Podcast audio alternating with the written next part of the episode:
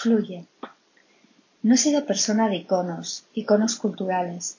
Siempre he navegado en muchos mares, sobre una balsa propia, a mi medida y en evolución permanente. Ese horizonte me ha marcado un rumbo y al galope lo he ido recorriendo. Me ha encantado escuchar a Luis Bolín, bajo de la Unión, uno de mis referentes musicales de siempre. Me identifiqué pronto con sus sonidos, sus letras y su manera de ser música. La conversación de Cristina Soria con Luis me ha transmitido mucho de lo que se percibe en sus canciones. Estoy de acuerdo con él en prescindir de etiquetas. Casi siempre nos limitan en su significado y en realidad somos muchas prácticas, muchos sueños y despertares.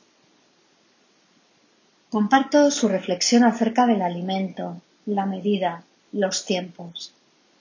He buscado y me han buscado estas actitudes para ir poco a poco haciéndolas cotidianas, simplificando forma y contenido. La soledad de mis momentos, como la pausa en ciertos hábitos repetidos, me han aportado mucha intimidad e intuición, más limpieza emocional, como decía Cristina. Mis comienzos también fueron pasiones, pequeños impulsos que trataba de seguir desde el desconocimiento, mirando a un mundo adulto y profesional en momentos inalcanzables.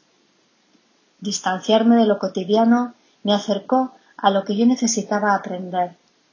La repetición de esquemas establecidos no me funciona y aun no considerándome una rebelde, mi personalidad y mi búsqueda interna me fue invitando a vivir a mi manera, dentro de unas formas en las que no siempre uno se encuentra, pero llevando siempre la sonrisa puesta.